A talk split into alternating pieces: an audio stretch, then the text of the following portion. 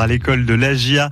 C'est notre série tout au long de, l'année sur le centre de formation de la Et nouvel épisode aujourd'hui sur un moment très important de la semaine pour les jeunes footballeurs, le jour du match. Kevin Dufresne, vous les avez suivis lors de leur dernier match à domicile, digne parfois d'une rencontre de professionnels.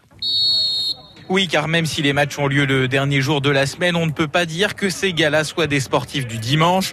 Un match qui commence bien avant le coup d'envoi. Tavio Kwaku, le capitaine des 19 ans. Ça commence déjà par euh, le repas sportif. On mange un plat, on va dire équilibré, des pâtes, de la viande, du steak, du poisson. 14h30 le match, ça veut dire 10h30 le repas. C'est 30 minutes fini de manger à partir de 11h. On se regroupe pour aller voir le terrain, poser nos affaires. Euh, le coach souvent dit un peu la compo. Ensuite, euh, on a, on va dire, 40 minutes pour nous, où vraiment on peut écouter de la musique, euh, jouer un peu à la play.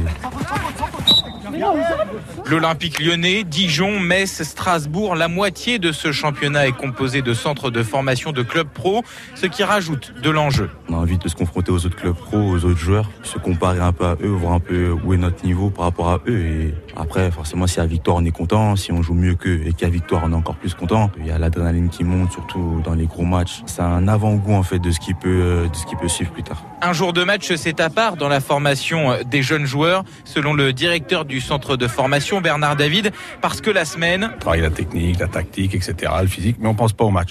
Par contre, le jour du match, évidemment, on joue pour le gagner. On veut des compétiteurs sur le terrain. Tous les grands joueurs haïssent la défaite. La semaine, elle est consacrée au développement du joueur, voilà, sur tous les plans. Et le jour du match, eh ben, c'est l'évaluation du joueur. Mais à cet âge-là, on, on leur coupe pas la tête le jour du match, ni on, leur met des couronnes s'ils sont très bons. Les jeunes de la GIA veulent évidemment se montrer sur la pelouse, faire des différences, gagner leur place en pro, mais beaucoup savent que ce serait une erreur de penser que ça se joue uniquement là-dessus. Le défenseur central, Siad Gourville. On se donne vraiment à 100% à chaque entraînement et tous les jours euh, de l'année, donc c'est vrai que le match est révélateur, mais il y a aussi euh, beaucoup d'entraînement et beaucoup d'efforts qui est fait tout au long de l'année. Et Bernard David insiste, le match, la performance sportive, ça ne fait pas tout. Petit à petit, on leur apprend à devenir des joueurs professionnels, c'est notre métier, euh, mais petit à petit, puis on corrige, etc.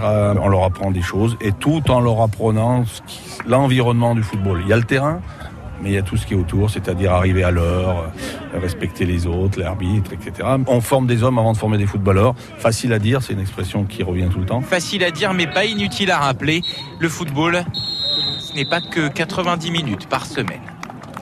Kevin Dufresne et à l'école de la GIA, c'est à retrouver sur le site internet de France Bleu au Cerf, bien sûr. L'histoire de ces inventions qui ont changé notre vie, c'est On n'arrête pas le progrès. Capucine Fred en 30 secondes. France Bleu